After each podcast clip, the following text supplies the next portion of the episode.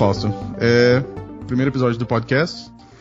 Ah, queria ver se você poderia se apresentar. Quanto tempo você está jogando Magic?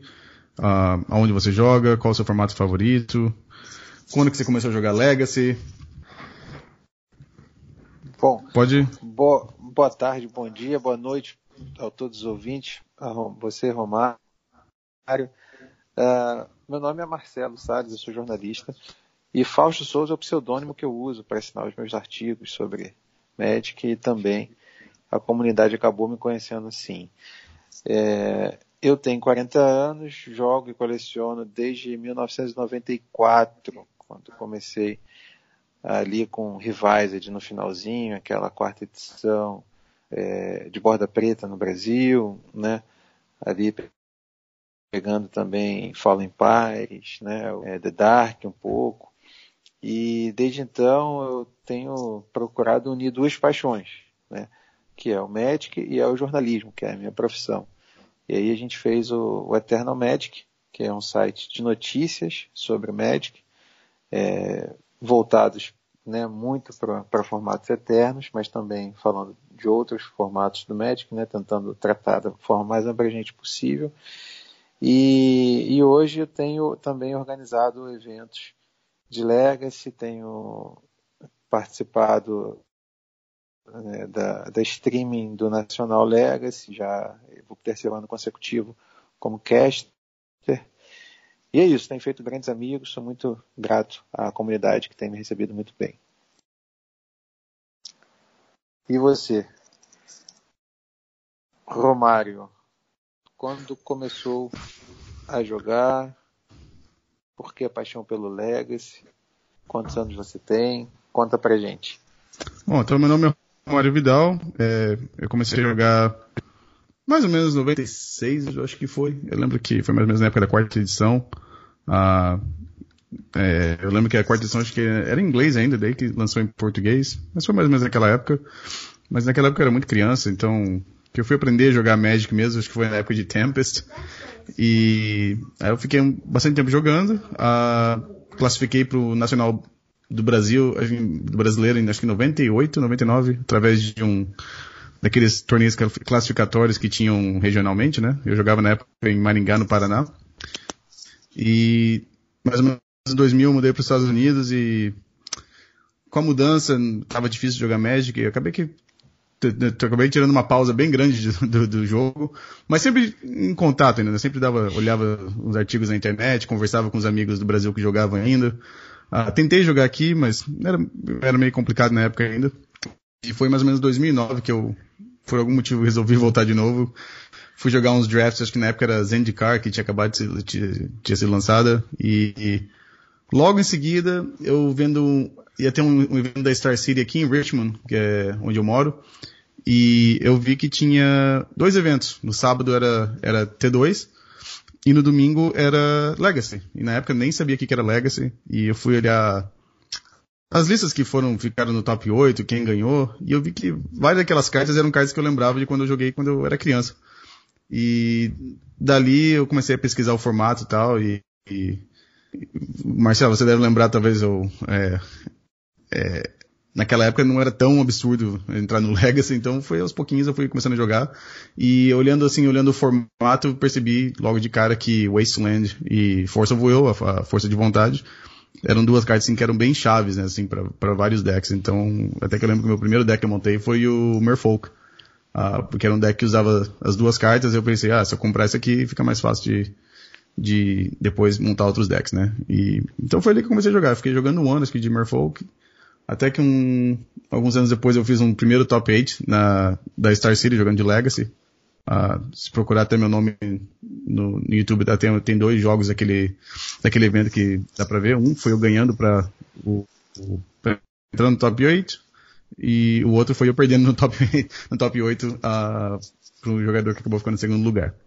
Uh, mas daí dali de mais ou menos 2009, 2010 para cá, é, jogando Legacy, e, e para falar a verdade, nos últimos quatro anos, acho que é o único formato que eu jogo mesmo. De vez em quando eu ainda entro no Modern, ou jogo Popper às vezes, outras coisas, mas uh, para mim, normalmente, hoje em dia, para mim jogar Magic mesmo, normalmente é Legacy. E foi o formato que até agora eu tô, me dedicando mais. Bacana. Bom, seguindo a pauta, então, a gente tem aí. A gente, a gente teve junto lá no Eternal Weekend, né? Que aconteceu tem uma Isso. semana. Uma semana ou duas? Nós estamos no, dia... no dia... no dia 10, né? Hoje no domingo. É domingo pra é, mim tem aqui. uma semana, exatamente. É. uma semana, mais ou menos uma semana atrás, isso. E que é o maior evento né, de formatos eternos do mundo, né? Esse Eternal Weekend nos Estados Unidos. É, tem main event Legacy, main event Vintage, e esse ano pela primeira vez teve um main event Modern também. Né? E aí eu perguntei ao organizador, a Nick Koss, e ele disse que era um teste, né? Foi até ficou aquém do que ele esperava, o, o Modern, mas o Legacy e o Vintage não decepcionaram, e aí foram 539 jogadores no Legacy e 310 jogadores no Vintage. Nós estivemos lá juntos, né, Romário? Quais foram as suas impressões? Bom, eu lembro de ressaltar também esse, esse número do Vintage, pode ser que seja meio, pra, pra, talvez para quem não sabe, ah, às vezes é muito baixo, mas tem que lembrar que o Vintage no Eternal Weekend é um dos poucos campeonatos grandes que não pode jogar com proxy, né? Então todo mundo que foi jogar foi jogar com as cartas, foi jogar com as cartas de Vintage mesmo, né? Então, uh, eu realmente estou meio por fora do Vintage, mas o, o torneio de Legacy foi muito legal. A, a gente se encontrou lá, a gente viu até o, teve, encontrou com a participação de outros brasileiros também. Uh, eu, eu, em geral, eu gosto do, do, do, Eternal Weekend. Eu acho, um, eu acho um campeonato legal de jogar.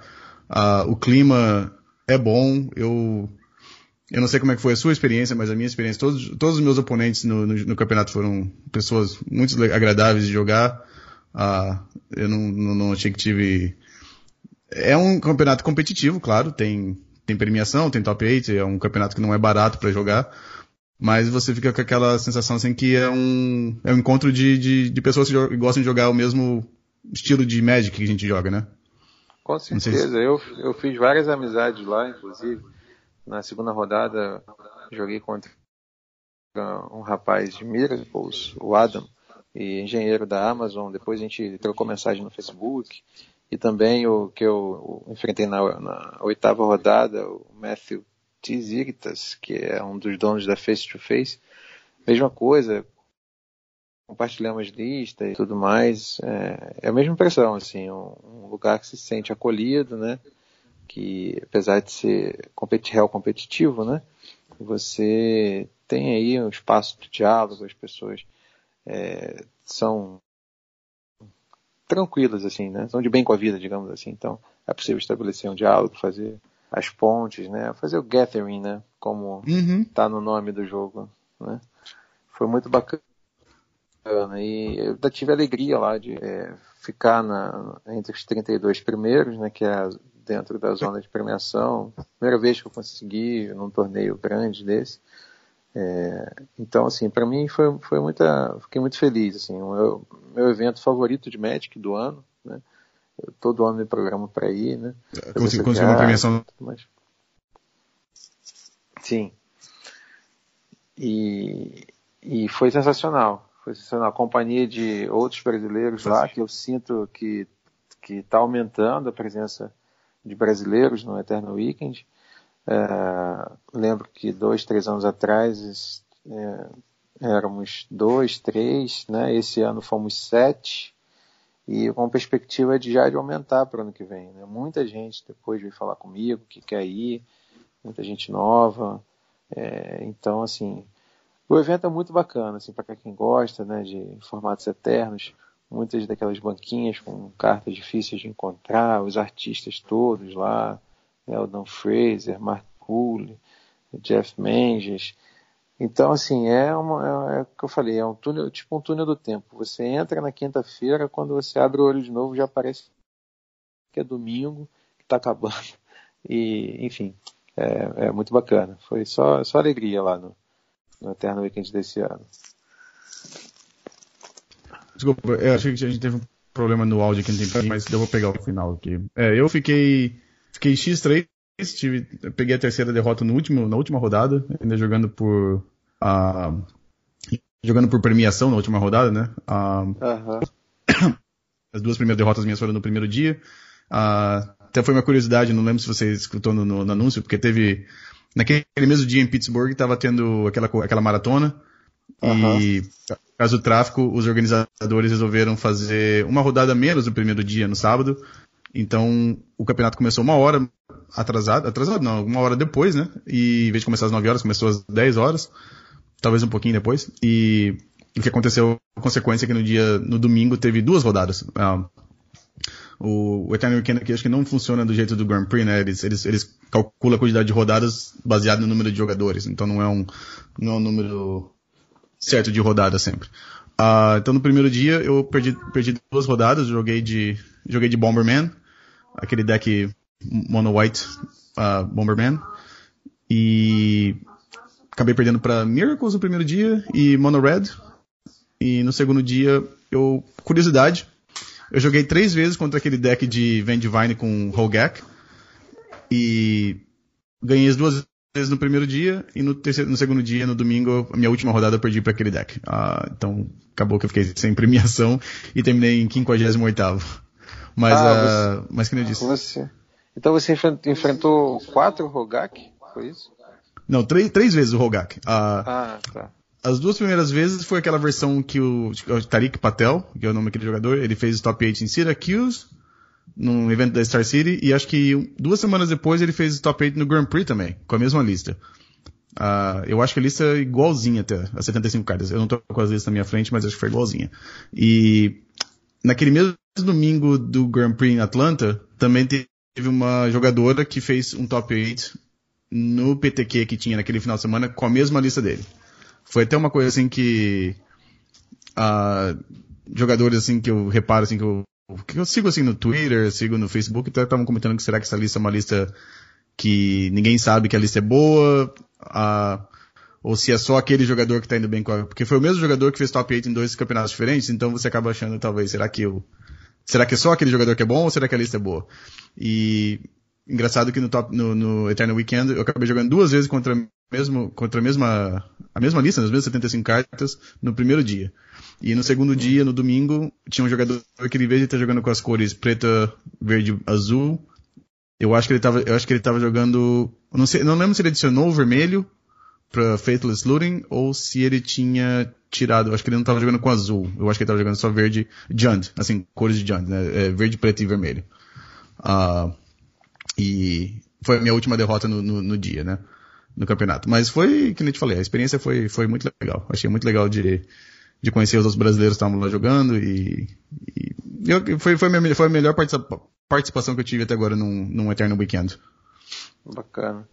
E, bom, para quem quiser conhecer a minha lista, eu escrevi o reporte, está publicado no eternalmagic.com.br e tem lá contando um pouco do clima também, da cidade, é, todos os meus matches. Eu terminei 7-2-1, né? Tive um pouquinho mais de sorte que o Romário. E tá tudo descrito lá. Você foi interessante você falar do, do Bomberman, né? Porque hoje, assim, o Legacy ele está experimentando um, um, uma espécie de boom de combos, né? Eu acho que desde eu o banimento que... do, do Xamã, a gente nunca teve um meta share do MTG Top 8 com 40% de combo. Ele sempre ficava ali entre 25, 28, 30 no máximo. Agora deu uma, uma aumentada, né? E quem, quem que diria, né? Que, não, acho que ninguém imaginou que a saída do Xamã fosse favorecer tanto os combos. Hoje a gente tem, só falando rapidinho de metagame, um Talvez um, um aí que o Rug Delver está despontando como o melhor deck, né? Pelo menos assim, está com muito mais presença no, no MTG Top 8 e também tenho observado isso nas mesas locais. Né? O, o, talvez o efeito do Rain Six no deck caiu bem, né? Depois o, alguns decks usando o Oco, né? E a gente depois veio o, o Dark Depths, o Storm, né, ali na, na, faixa de combo, alguma coisa de show and tell. E os controles que acho que ficaram talvez um pouquinho para trás. Né? É, o WX ainda aparece ali com 7%, mas é, tem tido encontrado bastante dificuldade. Né? A que, que você atribui esse, essa nova formatação do, do Legacy? Acho tem, tem duas coisas, né? Uma que, por exemplo, o, o, o Rug Delver que a gente lembrava de, de alguns anos atrás, quando era provavelmente o. Vamos dizer, uns oito anos atrás, quando era o melhor deck no formato, é, era um deck que jogava naquela ideia do tempo, né? Era, era Stifle, era Wasteland, uh, Force of Will, e as criaturas não eram. Uh, vamos dizer que eram, não eram tão boas, mas o, o plano do Delver naquela época não tinha aquele. Se o deck não conseguisse acompanhar o, o deck do oponente, era difícil você conseguir virar o jogo, né? E com a evolução e com a entrada, a adição de novas cartas no formato, a gente está vendo que o Delver, o Rug Delver agora tem essa esse plano do, do mid-game, né? Tem, você tem o, você tem o Renin Six, você tem o Oco agora, uh, então o, tem o, até o True Name Nemesis ainda que a gente vê de vez em quando ainda, então o Delver não precisa ter que sempre é, é, tipo, tá na frente do deck do, no jogo sempre, né? Ele, ele tem aquele plano que se, se não tiver certo, você tem os Planeswalkers que conseguem virar o jogo no, a favor do jogador do, do Hug Delver, né? Então, uh, e tem aquela, uh, tem um amigo meu que até fez o top 8 no, no, no, no Eternal Weekend, ele fala, né, assim, ele, ele o, o, jogador que tava jogando de, de Ant, de Storm, é, tava conversando com ele no, antes do, do Eternal Weekend, e ele falou assim, ah, Agora que eles adicionaram o Oco, fica até mais fácil agora, porque o jogador vai lá, vira três manas, baixa um Oco, o jogador de combo não quer saber de um Planeswalker de três manas tá do outro lado da mesa, fica até mais fácil para combar. Então eu acho que é isso que a gente vai ver, também daqui para frente a gente vai ver um pouquinho para os próximos meses. É, de um lado você vai ter esses decks de Delver que são super eficientes com a, com a mana deles, mas tem esses Planeswalkers que ajudam nos matchups que são mais contra controle. E do outro lado você vai ter os decks de combo que ignoram essa parte do Rogue Delver, né? Que é baixar Oco, baixar 6, quando você está tentando baixar um Dark Ritual para ganhar o jogo. Sim, eu acho que eu acho que isso que a gente vai ver assim nas próximas talvez nas próximas semanas assim é, é você vai ter essas duas faces do, do, do, do Legacy, né? Os decks que são super eficientes com a mana, que é o Delver, e do outro lado você tem os decks que ignoram uh, esse, esse mid-range do, do Delver, né? E uma hora vai aparecer um deck de controle que se adaptou ao metagame, mas por enquanto eu acho que jogar de Tundra não é uma boa ideia. Não é, né? Não tá uma carta boa, né? Não, eu acho que por enquanto é melhor tentar esperar ver até o metagame se ficar mais concreto, né? É, geralmente quando ele tá muito instável também, como o Delver tem resposta para tudo, né? Você acabou de relacionar Stifle, uh, Wasteland, ele tem Clock, tem Anula, né? Então tem um apelo agora do, do mid-range muito consolidado. Tem Force of Will, que é uma resposta para os combos muito acelerados. Então num field muito ainda em construção, né? Vamos lembrar que aí o War of the Spark agora em junho, julho, colocou 8, 10 cartas no formato, né? A gente está acostumado a, a, edição T2 colocar uma, duas cartas no máximo no Legacy. E depois veio Modern Horizons e acabou de sacudir tudo, né? Então, assim, o formato ainda está digerindo com calma, né? Vai levar um tempinho aí. Enquanto isso, o Delver é sempre uma boa escolha. Isso é verdade. É, eu, eu lembro quando o Bomberman apareceu de volta, né? Tinha gente falando até que Karn era, era o melhor Planeswalker do, do, do, do formato. E depois de um tempinho, a gente escutando, falou que a Narset tinha que ser banida, porque a Narset era muito, muito forte também. Uhum. E agora, você ainda vê as duas cartas sendo jogadas, mas não tanto que nem o Renin 6, por exemplo, que a gente vê bastante no, com, no, nos top 8 agora de Legacy, é, ou até o Oco mesmo, então, então a gente tá realmente, a, o, é, tá tendo introdução de cartas novas muito rápido, né, pro, pro Legacy, né? A gente estava mais acostumado a cada edição a gente via umas duas ou três cartas que tinham tinha aquele power level que entrava no Legacy, né? Normalmente as, normalmente as cartas não, era pouquíssimas cartas que entravam assim no, no formato, né? E no uhum. último ano a gente viu bastante carta assim que realmente mudou a cara do formato entrar e, e é isso mesmo, né? Demora um tempinho até todo mundo se acostumar com as cartas novas, né? Exatamente. É, vendo aqui que somando todos os delvers do, pelo MTG Top 8, a gente chega a 20% do, do metagame breakdown, né? Então isso aí é, é, é sinal desse, a meu ver, né, dessa, desse field ainda em construção que a gente, que a gente tem. E vale lembrar, Romário, a gente teve mudança em todos os formatos é, entre ano passado e esse ano, exceto o Legacy.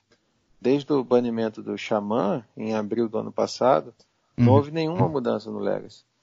É, Verdade. Acho que no, o Vintage teve 5, 6 cartas restritas, o Pauper também, agora com Daisy, Probe e, e qual foi a outra? Daisy, Probe e Gush, né?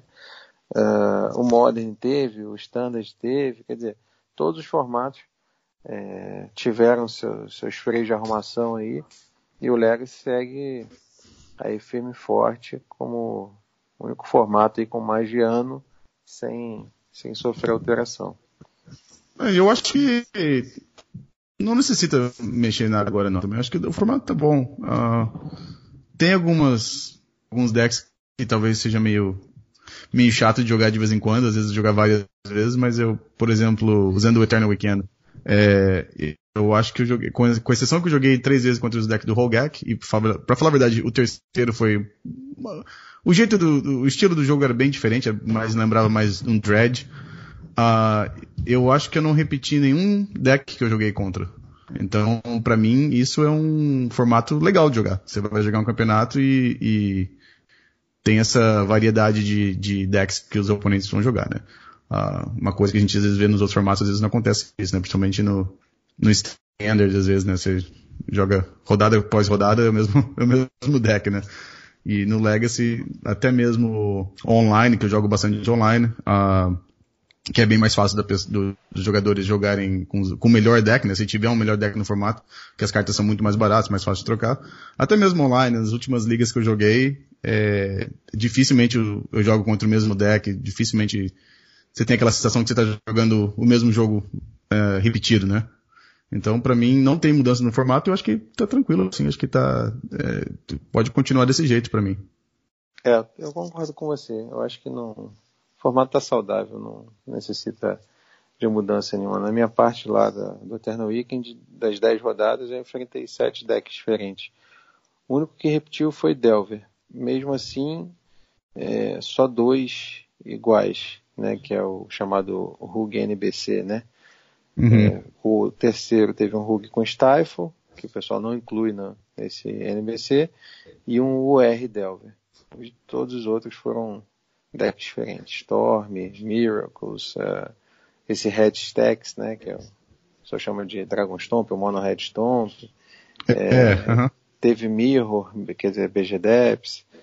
É, teve de tudo lá. E acho que isso mostra também que o formato está tá diversificado. Também acho. você vai ter uma ideia, na primeira rodada eu joguei contra a Merfolk. Eu nem lembrava a última vez que eu joguei contra a Merfolk. É, Merfolk é um bom e... deck, de vez em quando né, faz um, um resultado aqui, outro ali. Eu acho que nessa, nessa meta de, de Delver, é, Merfolk é uma opção boa, né? Todos os Merfolks têm, têm Island Walk, tem e você jogando com dois, três True Name Nemesis. Exatamente. Uhum. Mas é, porque o, o, sendo travessia de ilha e o True Name, né, o Delver não lida também, e todos esses tribais que dão um clock muito rápido, Goblins, Fractures, Merfolk, né, Elfo, né, é, costuma dar muito trabalho para o Delver, né? Então, é, daqui a um pouquinho esses decks podem acabar é, entendendo que o metagame está favorável. Né? Hoje aqui em Brasília né, teve um torneio com 18 jogadores, que é o, o trial valendo buy 1 para o Eternal Challenge. E a gente teve aí, vimos aí Fractures, Goblins, é, alguns tribais aí. O Goblin chegou na última rodada com. Um, Goblins terminou no top 4 e com chance de ser campeão, né? Foi na, na última rodada que ele não conseguiu. Hum. E, então, assim, e esse rapaz do Goblins aqui, o Igor, ele já ganhou, é, o, acho que duas vezes o, o trial. Né? É, Fractus também tem feito resultado. São decks, são opções que o, o Alex né, de Recife, que organiza a liga, a, a Lampions League, Ele abriu 7-0 lá no Bagual, que é o torneio com 84 jogadores lá no Rio Grande do Sul, com Fractus, né? Então, é, é um deck muito anti-meta, digamos assim, né? Pega é. Delver, atropela, pega Maritilage também. Basta resolver um dos seis Fractus que tem voar, que vai ter Champ Block para sempre ali, né? Então, é um... É, contanto é que um... a gente vê seja o número, o número de Plague Engineers continue meio baixo até agora, esses decks têm chance de, de, de, ter uma, fazer uma volta, né? Voltar e talvez ter um, uma parte no, no metagame. Mas já que você estava falando do, do, campeonato daí, a gente pode falar agora sobre, se queria comentar sobre o panorama aí da, dos campeonatos regionais do Brasil. É...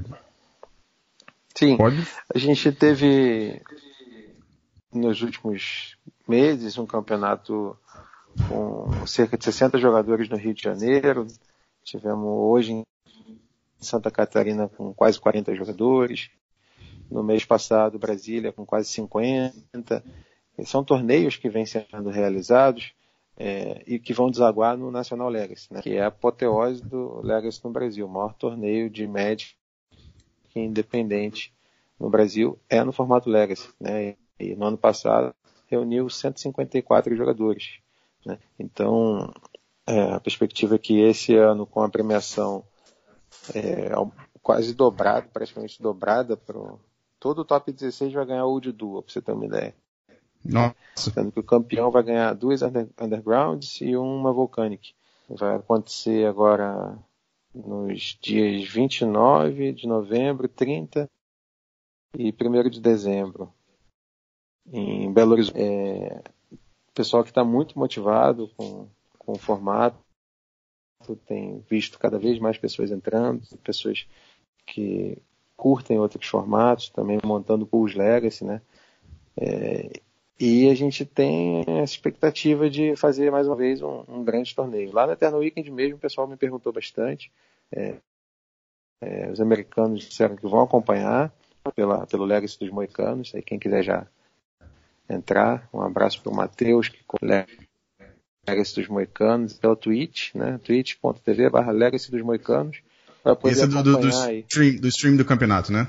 Exatamente, é stream do campeonato, acompanhar ao vivo, a gente vai estar fazendo os testes na sexta-feira uh, e transmitindo todo o torneio no sábado e o top 8 no domingo é, com expectativa muito alta. A gente vai ter a presença de, do Bertu, né, que é campeão do Pro Tour, então, e curte o Legacy pra caramba. No ano passado o PV, né, que chegou à final do Pro Tour Richmond né, nesse final de semana, ele participou do, do, National Legacy.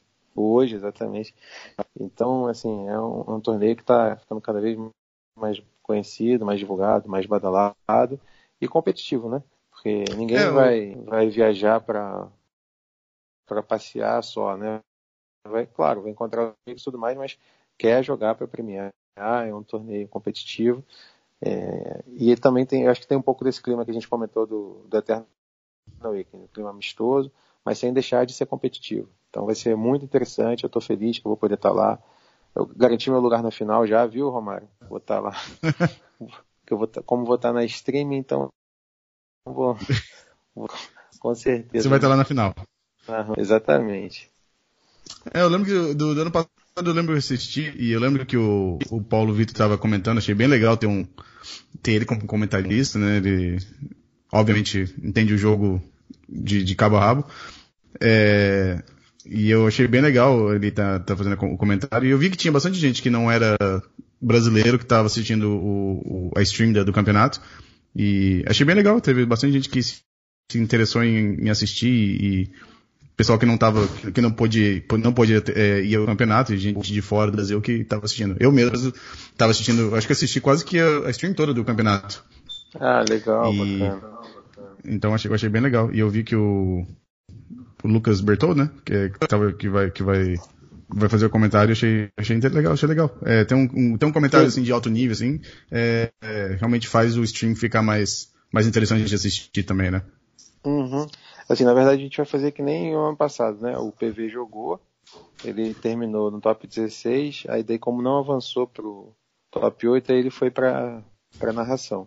O Bertu uhum. vai começar jogando, né? Então, vamos ver. Na medida em que ele. Se ele avançar para o top 8, não tem como. Não tem como colocar ele para comentar. Na, na, na Mas com certeza vamos ter bastante gente de qualidade lá. O Henrique Belumati, campeão 2018. Será que? Não, campeão de 2017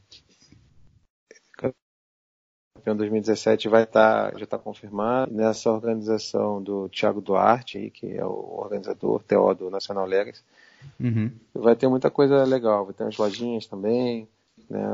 vão ter eventos paralelos, Pauper, vão ter Draft, que as lojas que estão patrocinando vão organizar, TCG Geek, TC Geek, aliás, e, e a Vault of Card, que são os patrocinadores do evento.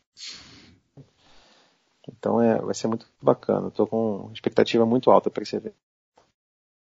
É, daqui a pouco tem que começar a me planejar para o próximo ano para fazer a viagem. Ah, bacana, legal. Então, se a gente chegar, se a gente chegar a fazer combinar, se a gente chegar a 200 jogadores, no próximo você vem. Pode ser. Bom, uh, e aqui eu, eu a gente, tá, a gente tá fazendo o que a gente, a gente começou falando no começo do, do, do cast, uh, de domingo, então a gente não recebeu, a gente não viu o resultado ainda do, dos eventos que aconteceram no final de semana online. Uh, esse aqui é o nosso primeiro episódio, episódio piloto, mas a gente vai tentar lançar um outro aqui ao longo da semana. Aí a gente combinou, eu e o, e o Marcelo combinamos aqui, vamos tentar fazer semanal para oferecer sempre um conteúdo em português de Legacy. Ah, ah, e para encerrar aqui, só queria comentar um pouquinho sobre. A gente teve uma notícia semana passada que ah, não tem uma influência direta no Legacy no mundo todo, mas tem uma influência, assim, provavelmente para quem gosta de, de, ver conteúdo de Legacy. A Star City Games, que é, foi um, uma das companhias que foi responsável, assim, talvez até por um. Uh, para volta do Legacy, assim, para ser um formato assim, de verdade, né? Ah, em 2015, é... desculpa, deixa eu voltar um pouco mais antes ainda. 2009, né, que eu falei quando eu comecei a jogar, um dos motivos que eu comecei a jogar Legacy, eu tive bastante interesse no começo, era que tinha o, os streams, todo final de semana que tinha um evento da Star City, tinha stream de Legacy no domingo. Era uma coisa que eu já fazia assim. Se, não, se, era, se era um evento que eu não podia ir, que era muito longe, coisa que era certa, eu assistia o, o stream deles no final da tarde, para assistir pelo menos o top 8. Eu gostava de ver, sempre tinha. Você começou a ver sempre aqueles jogadores que iam bem, sempre torcer para eles, ou para aqueles que você não gostava, você não queria torcer para os oponentes, mas você tinha sempre um, um legacy para você assistir de alto nível no domingo, né? E foi mais ou menos 2015, a Star City cortou um grande número de eventos que eles tiveram aqui nos Estados Unidos. Uh, eles deixaram de ir para a costa oeste, eles falaram que custava muito. E, consequentemente, eles também cortaram o número de eventos de Legacy. Uh, eu não lembro quantos eles faziam antes, mas era todo final de semana que tinha um evento, tinha Legacy também. A partir de 2015, eles falaram que não. Alguns eventos iam ser Legacy e os eventos que são de time, que era, o, que era sempre era T2, Modern e Legacy. Uh, um pouquinho depois ainda, eles diminuíram mais ainda a quantidade de Legacy, e naquela época a comunidade, não só aqui, em outros lugares, falando, ah, esse aqui vai ser o final do Legacy, porque não vai ter mais suporte ao formato. A Wizard já, já, não, já não dá muito Grand Prix pra gente mesmo. Antigamente era, às vezes era quatro Grand Prix por ano de, de Legacy, eram, eram espalhados, era um nos Estados Unidos, um na Europa, no Japão. Ah, começou a diminuir, a Europa ficou sem Grand Prix de Legacy nos alguns anos. E, por último, essa semana passada, a Star City, é, com o lançamento novo do, do formato Pioneer, a, a Star City realmente falou que não vai mais dar suporte ao, não falou desse jeito, mas falou que não vai dar mais suporte ao Legacy. Uh, não vai ter mais eventos, main events né, da, de Legacy. Vai ser agora, vão ser ou Standard, ou ser Modern, ou Pioneer. E os eventos de time, o Pioneer tomou o lugar do, do Legacy, né? Então não vai ter mais evento da City, eventos grandes é, que tem Legacy.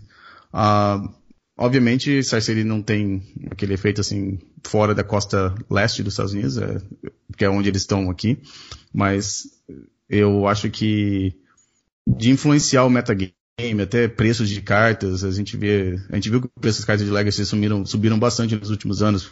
Eu, consequentemente, é uma, é, desculpa, é, uma das consequências provavelmente por causa do, do, dos eventos da Star City, né, que você cria aquela demanda, então o preço sobe um pouco.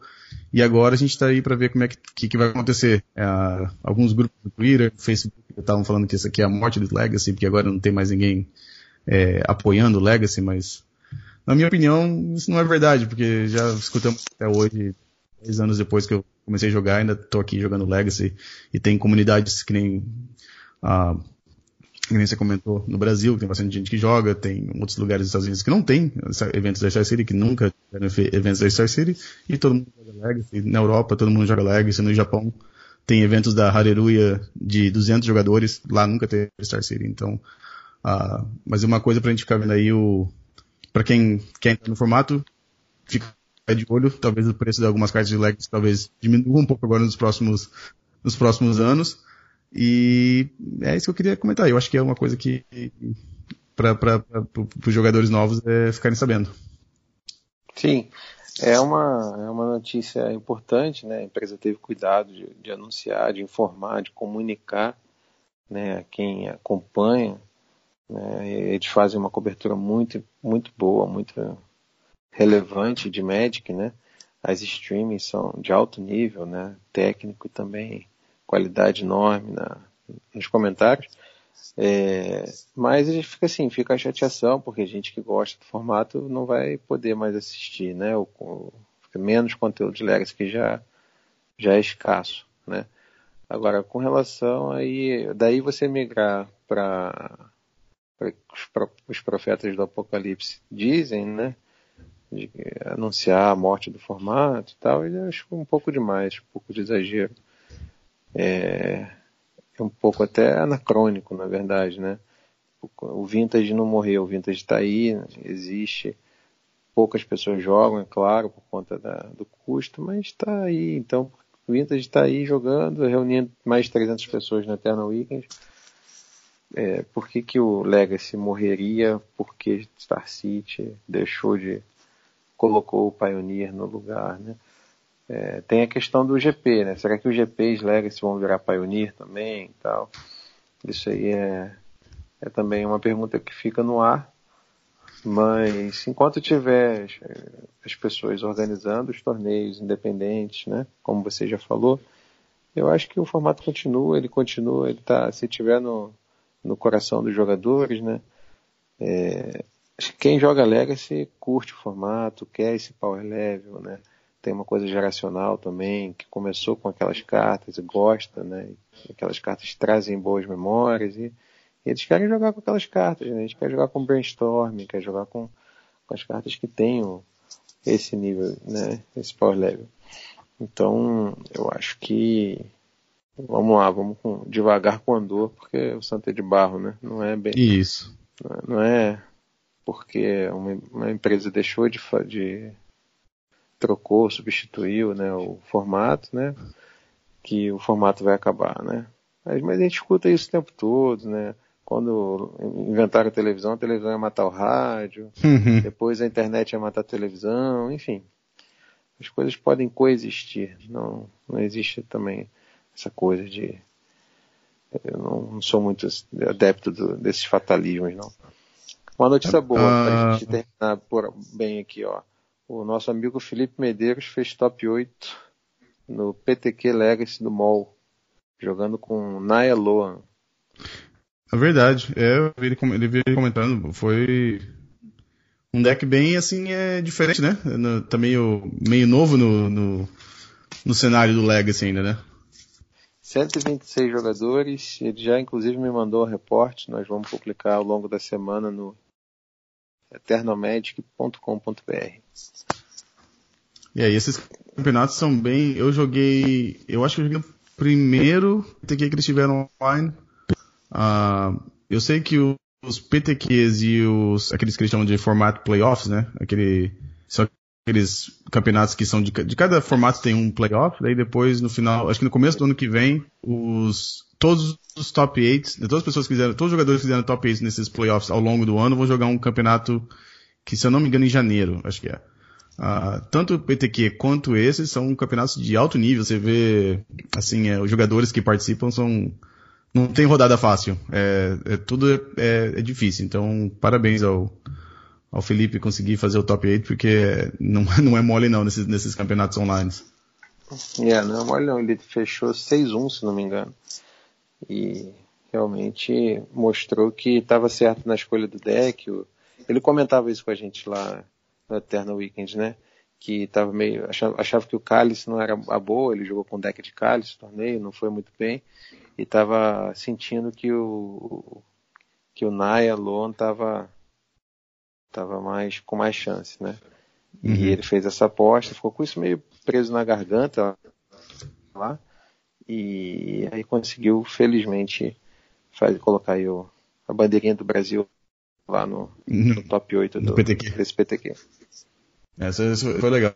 É, é o, ele, jogou de, ele jogou de plug no, no, no, no Eternal Weekend. E eu acho que realmente o, o Cálice não tá no, no, na melhor época de jogar Cálice. É, é, que a gente vê, tem, tem os decks de. Os decks de Rug Delver, que são os decks assim, que normalmente Cálice era uma ótima carta. Eles têm tantas cartas de, que custam duas manas agora que você fica até pensando, será que o Cálice é tão bom assim o Rug Delver, né? Porque Tarmogoyf voltou a ser jogado, Rain Six também, Oco, todas essas cartas, todas essas cartas é, ignoram o Cálice, né?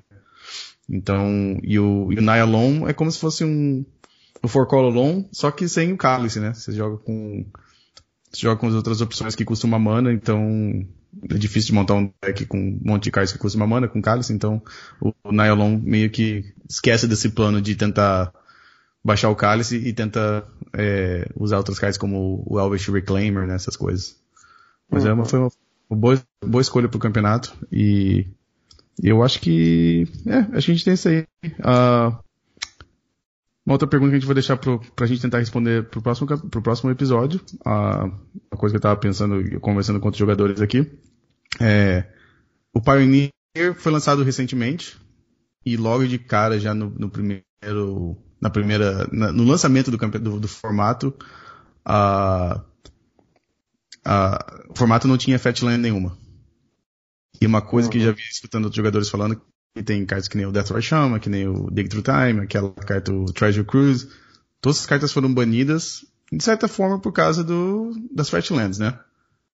Como você hum. imaginaria que o formato seria o Legacy, se amanhã Legacy não tivesse Fatland nenhuma? É, a, gente pode, a gente pode responder no próximo episódio. A gente pode deixar essa, essa pergunta para o próximo episódio. É uma coisa que eu fiquei pensando, me fez pensar assim, será que o Legacy seria um formato legal de jogar ainda? Ou é um formato que a gente pode tentar, pra, porque não, não seria a mesma coisa, não seria um formato divertido, porque a gente gosta desses, dessas bases de manas com Fat Land e Dual Land, né? Mas isso a gente pode deixar para discutir na próxima, na, no próximo episódio. Beleza, fica muito, muito acho que está conseguindo contemplar bem esse piloto, fica os assuntos aí principais discutidos e a gente vai comentando nos próximos aí, analisando como o metagame está evoluindo, né? E, enfim, fazendo esse mais esse canal de comunicação e conteúdo Legacy. Espero que o pessoal goste. Quem sabe com o nome provisório é de Eternal Cast. Quem sabe o pessoal aí também faça umas sugestões. Tudo em aberto por enquanto. Claro. E é isso. Então, pessoal, esse foi o primeiro episódio do podcast e acabou que a gente deixou algumas informações de fora depois da gravação. Ah, o jeito mais fácil de entrar em contato para dar alguma sugestão ou fazer algum comentário é através do Twitter. O meu Twitter é Romário Neto número 3. Ah, é. então é Romário Neto número 3. E também lembrando de vocês poderem dar uma olhada no site do Fausto, que é o eternalmagic.com.br. Tem alguns artigos que foram publicados recentemente sobre o Eternal Weekend. E ficamos assim até, a, até o próximo episódio, uh, onde vamos falar mais sobre resultados dos eventos que aconteceram recentemente, e em papel e online, e mais um pouquinho sobre estratégia de legacy. Até a próxima. Tchau, tchau.